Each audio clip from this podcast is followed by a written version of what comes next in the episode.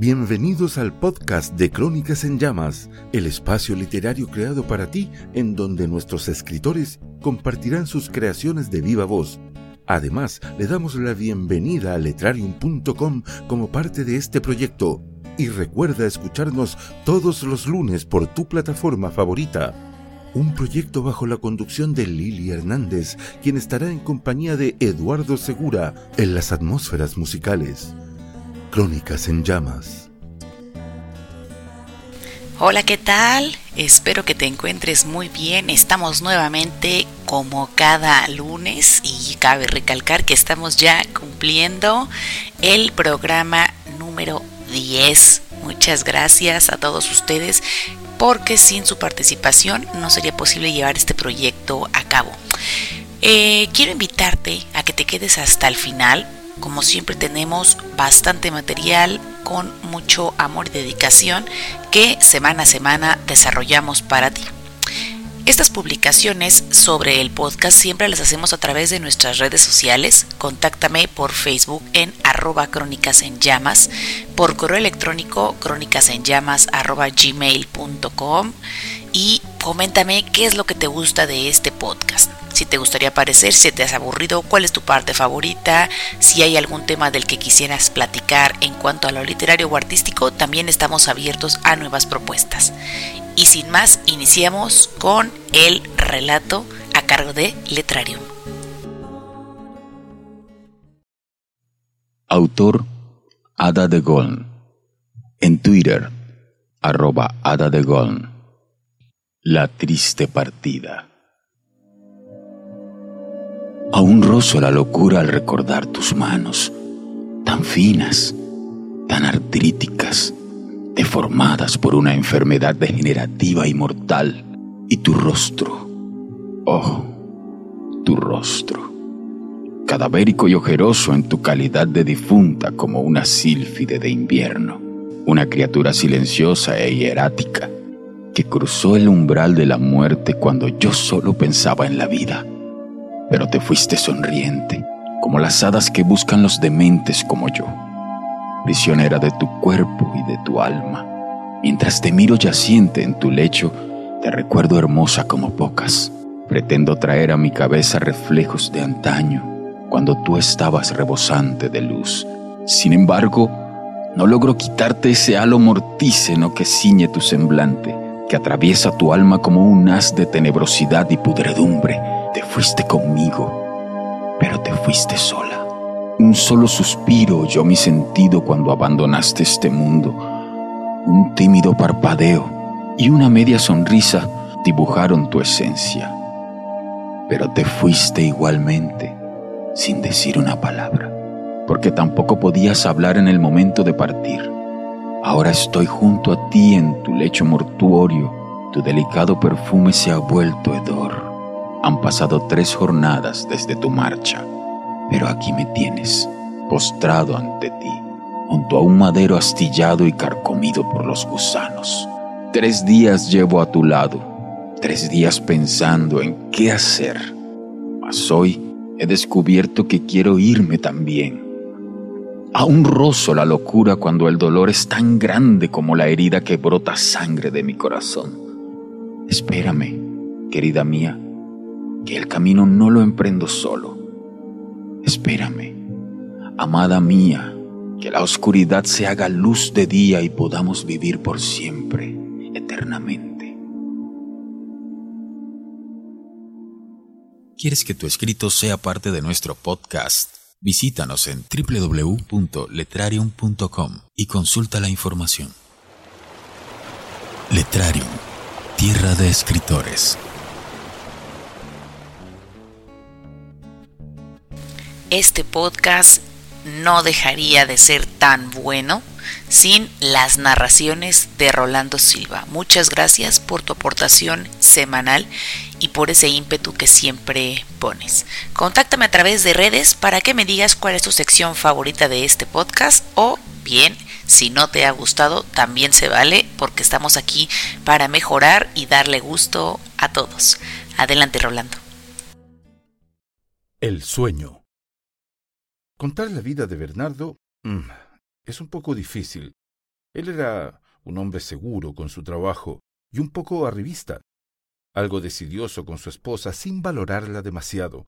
Dos hijos, ella era profesora, el gerente, discutían bastante por la soberbia de Bernardo, incluso minimizando la profesión de su esposa. Todo fue peor luego de quedar sin trabajo. Él se fue abajo y una noche, luego de una discusión muy fuerte, Señorita, eh, vengo por el anuncio. Bien, tome asiento. Eh, ¿Cómo se llama usted? Eh, mi nombre es Bernardo, Bernardo Sangüesa. Ah, ¿es usted señor o señorito? señor, me llamo Bernardo Sangüesa, señor de Pérez. Ah, muy bien. bueno, debo decirle, señor de Pérez, que a nuestra empresa no le gusta emplear hombres casados. La verdad es que tenemos varios de baja por paternidad y eso nos crea bastantes dificultades. Comprendemos que las parejas jóvenes quieran tener hijos. Por eso, en igualdad de condiciones, eh, preferimos contratar mujeres. No sé si me entiende. Sí, sí, sí, la entiendo, señora, pero eh, ya tenemos dos hijos y no queremos más con mi esposa. Además, eh, yo me he hecho la vasectomía. Ah, qué bien. Bueno, en ese caso sigamos.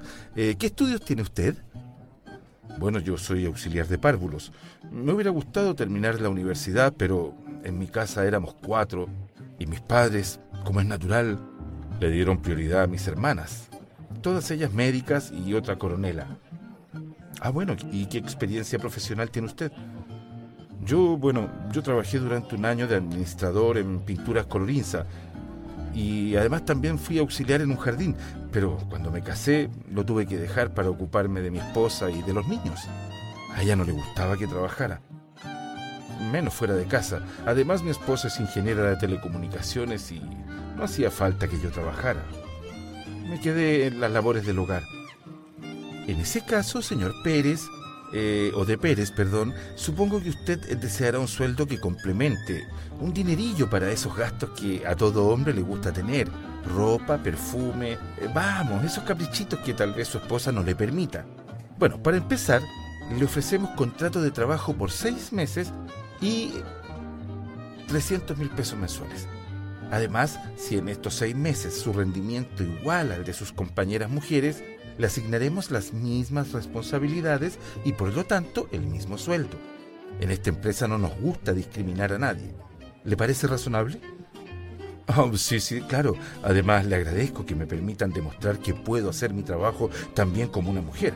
Eh, aún hoy se encuentran empresas que piensan que por ser varón eh, vas a trabajar menos. No, no, no, no, en este caso no es así. Bueno, en unos días le daremos una respuesta. De todas formas, si me permite el atrevimiento, sería un honor poder contar en nuestra empresa con un hombre eh, tan atractivo como usted. El señor de Pérez salió muy contento de la oficina. A pesar de que tenía la sensación de haber causado una buena impresión, una sensación de angustia lo sobresaltó. Era una pesadilla. Ah, ah, ah. ¿Qué te pasa, mi amor? Oh, nada.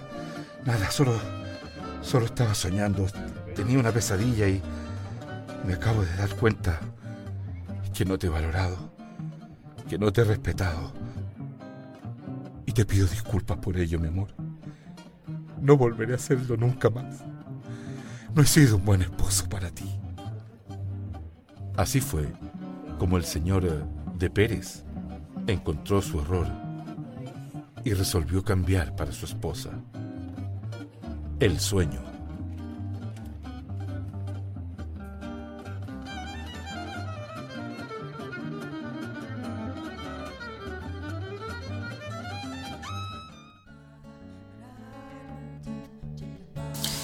Esta semana quiero dejarte con la participación de Daniela Alaimo desde Argentina. Pasan los años, se abren miles de caminos y todos buscamos una nueva vida. Algunos se empecinan con ir a sus recuerdos llenos de rosas secas con espinas. No hablo de la rosa del principito, hablo de rosas que lastiman. Pasan los años y veo pasar muertos por la esquina, con cara de grande años encima, con kilómetros de mierda que forjaron sus días. Algunos hablan de amor describiendo mariposas en la panza, hablando de billetes invertidos en esa travesía, entregando llaves al mar, jurando no volver a amar. Yo no suelo hablar del amor, porque aprendí que amor es más que eso de hablar. Es paciencia, es compañerismo, es desequilibrio y equilibrio. Mariposas en la panza cuando aún sos un niño o es un fuerte cólico estomacal. No hablo desde la frialdad, porque hoy por hoy amo, y no justamente al tipo que promete bajarme la luna, porque la luna, si quiero, me la bajo yo. Todos tenemos un pasado que nos mira lindo, feo, con recuerdos, con amor, desamor y promesa. Empero, todos buscamos una nueva vida y con tanta tecnología sabemos que los muertos viven. Si te ha gustado o bien quieres participar con tus propias narraciones en este podcast, no dudes en contactarme al correo electrónico crónicasenllamas.gmail.com y con mucho gusto te doy informes. Síguenos en redes sociales para que podamos platicar y nos digas qué es lo que más te ha gustado o lo que menos te ha gustado de este podcast. Y sin más, voy a dejarte con la cápsula que todos esperan semanalmente, ¿sí? La cápsula del gato del diablo, con esos datos curiosos que a nadie le importan, pero que no sabías que querías conocer. Adelante, gato.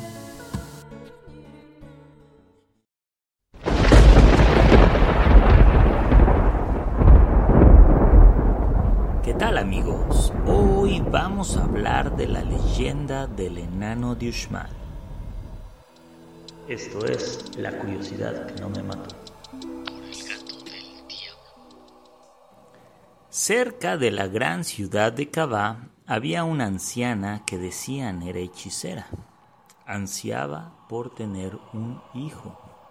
Un día salió de su choza para adentrarse en la selva y vio un huevo de quetzal lo envolvió con una tela y lo llevó donde vivía. Ahí, cerca del fogón que todos los días custodiaba, colocó el huevo.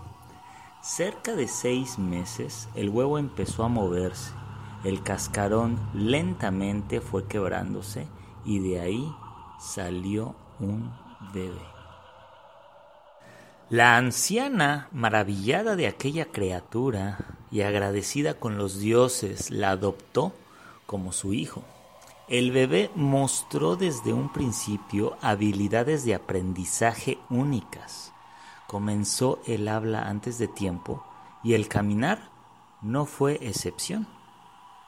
El bebé al cumplir el año de edad dejó de crecer. Su cuerpo se desarrollaba como cualquier otro, pero su estatura no sufría cambio alguno. Ya en su adolescencia, el enano veía que la anciana pasaba gran parte del día cuidando el fogón y salía solo para conseguir comida y agua.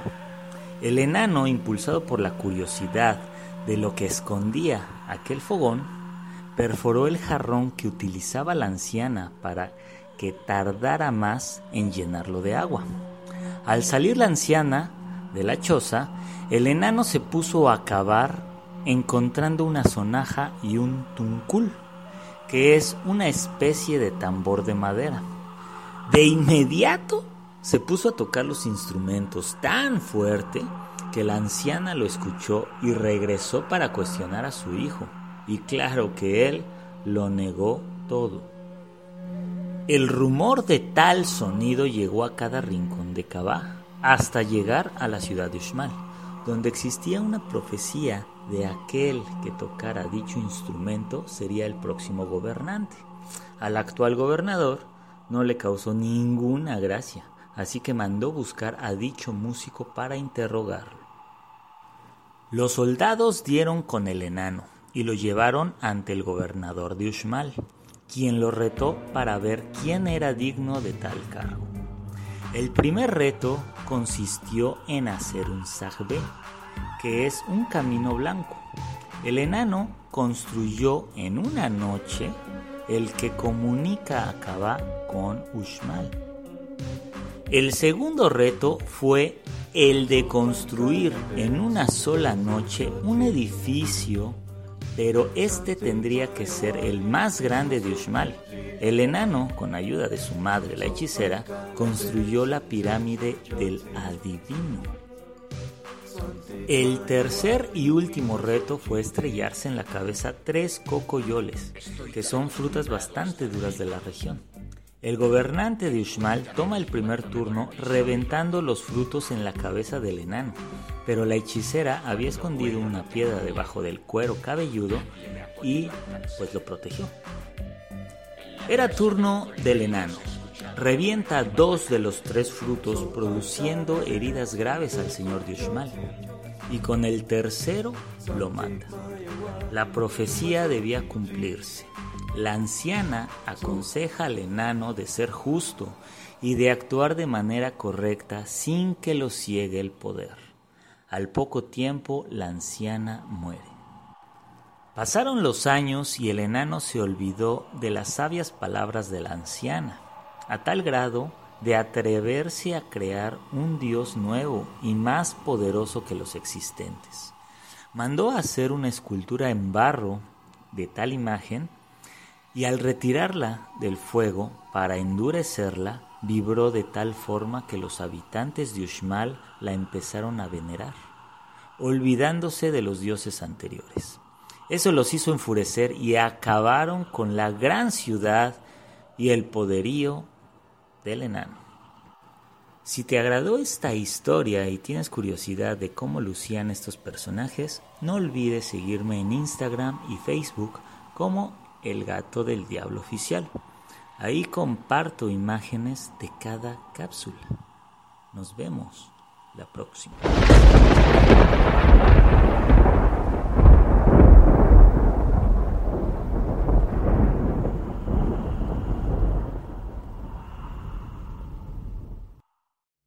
No olviden seguir al gato del diablo en sus redes sociales voy a dejarlos con Wanda Rivera desde Argentina, quien nos comparte su narración Madre Selva.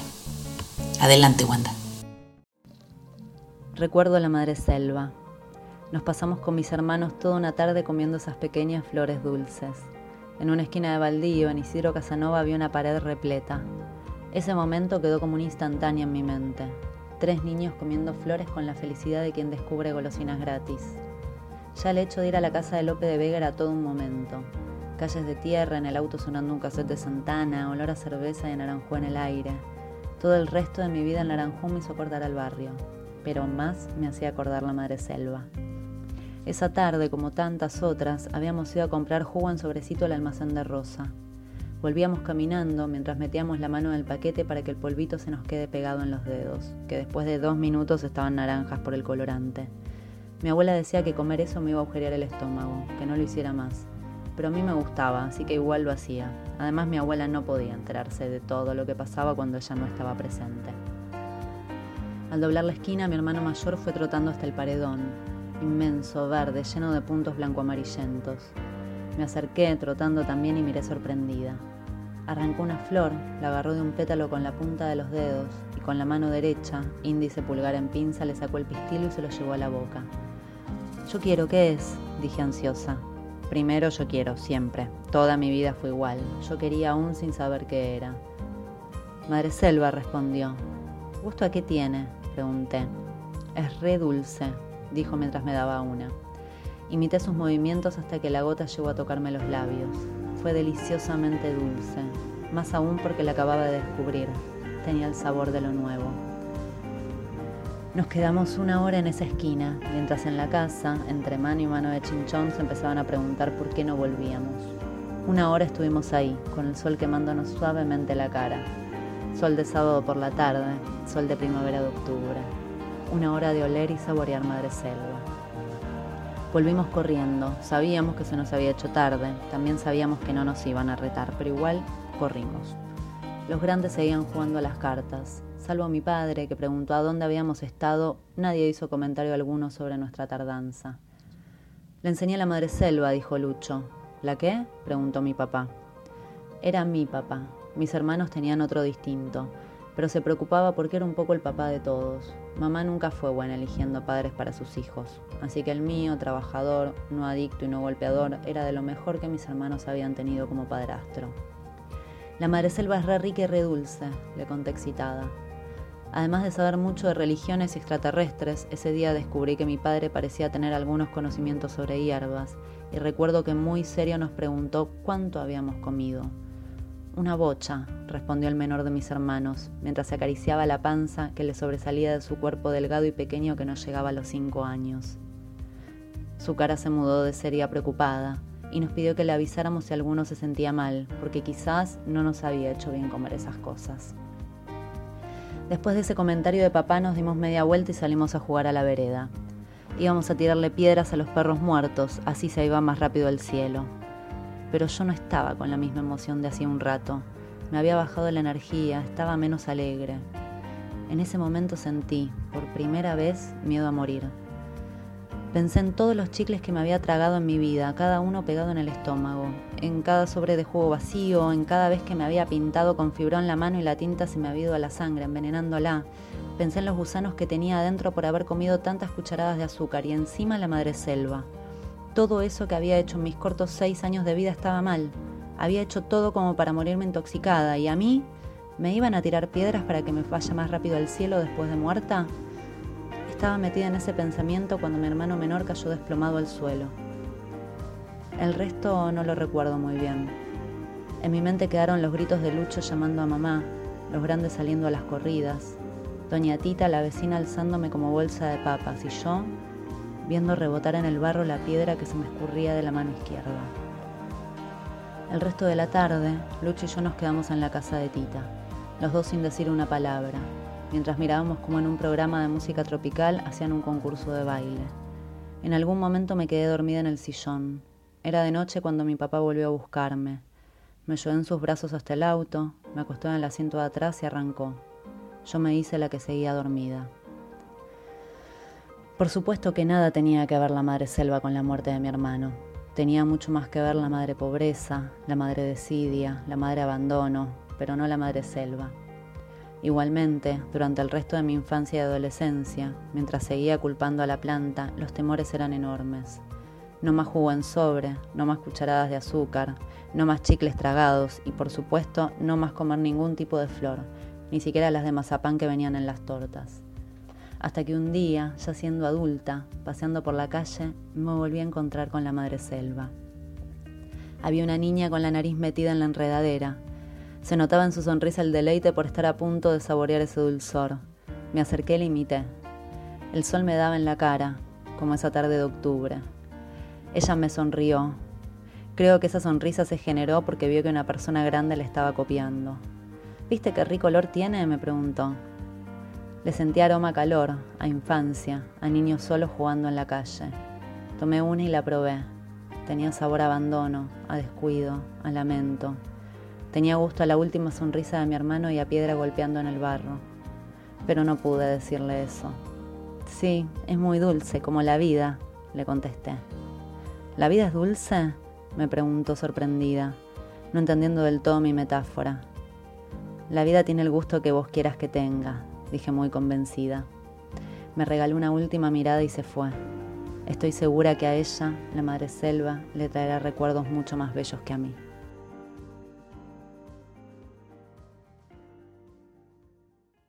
Cerramos este podcast, como siempre, con el deleite de las narraciones a cargo de Dolores Sotelo desde México. Luna de tiempo luna prematura por el campo. En medio de lo espeso de la noche te encontré y sentí frío el tiempo, frío el espacio por algunos segundos, y de pronto despertó la calidez de mi cuerpo. Recordé de nuevo ese amor subterráneo que nació en un tiempo hecho de cuarzos. Amor que nos dio la oportunidad de poder tocar otro tiempo Acaricié tu desnudez y arranqué tu sombra. Las lunas adheridas a nuestra piel fueron como lámparas donde este amor, ahora a intervalos constantes, ya es un espejo sin aliento, pero el arte de la vida nos acercará hacia la luz. Luna de tiempo, Dolores Sotelo. Hemos llegado al final de este podcast. Agradezco como siempre a la gran familia de Crónicas en Llamas y a ti por participar, pues sin ustedes este podcast no podría realizarse con tanto cariño y tanta entrega cada día lunes. Que tengas excelente semana.